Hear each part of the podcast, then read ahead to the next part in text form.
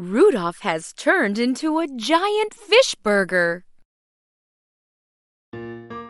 Rudolph's favorite food was fish burgers, which he ate every single day.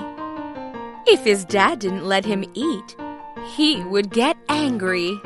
Fish burger! I want a fish burger! I want a fish burger! And Rudolph didn't eat his vegetables. He didn't like all kinds of vegetables. When his dad asked him to eat some, he would become very angry and cry. I hate vegetables! I'll never eat them! Since he never ate oh, any vegetables, but only fish burgers, his belly grew bigger mm-hmm. and bigger oh, oh, and even bigger. Finally, he oh. looked like a giant fish burger, and he even started to smell like one. When Rudolph walked down the road, a fox came to him. The fox's mouth was watering as he spoke. What a big, tasty burger! I want to have a bite. No, no, I'm not a burger! When Rudolph saw the fox opening his mouth wide, he was afraid and ran away. Stop! Stop! Come back here, yummy burger! The fox chased right after him. Rudolph ran even faster. He kept running and running and running until he came across a brown bear.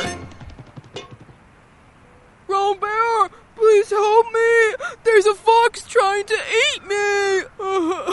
The bear looked at the round Rudolph and said, Wow, what a big tasty burger.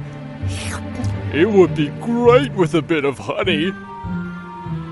The bear turned around and went to get his honey jar. Shocked again, Rudolph was scared and ran away. Huh? The bear saw him and came after him. Stop! Stop! Come back here, yummy burger! The fox and bear weren't giving up, so Rudolph ran faster and faster and faster. He kept running and running and running until saw some puppies. Puppy, puppy, please help me! There's a fox and a bear trying to eat me! The leader puppy came over to him and began sniffing him.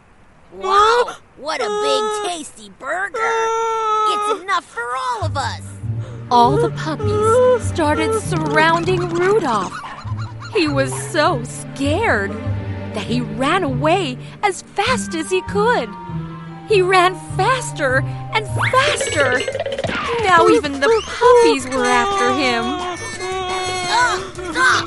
Come back here, yummy burger! The fox, bear, and puppies were right behind Rudolph. He ran faster and faster and faster.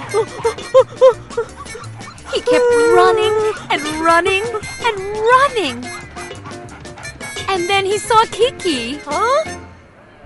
Oh, Kiki! Kiki! Help me! A bear, a fox, and some puppies are trying to eat me! Kiki was almost unable to recognize Rudolph. He had become so big and plump and chubby that he looked like a burger. And he even smelled just like a real burger. Don't worry, Rudolph. You smell like a fish burger. You'll have to eat some vegetables. Kiki took him to the restaurant right away and ordered him a salad. Rudolph really didn't like vegetables. But when he saw that fox, bear, and puppies were so close, he ate the salad right away. When the fox, bear, and puppies arrived, they just looked around and then left. Rudolph was very happy. Whoa, Kiki! They didn't recognize me! Rudolph gulped oh, down the rest of his salad. Then he didn't smell like a fish burger. Wow, that was refreshing! I didn't know the vegetables could be so tasty!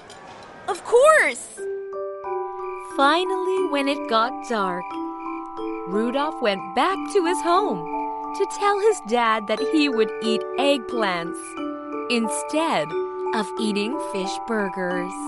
Mm.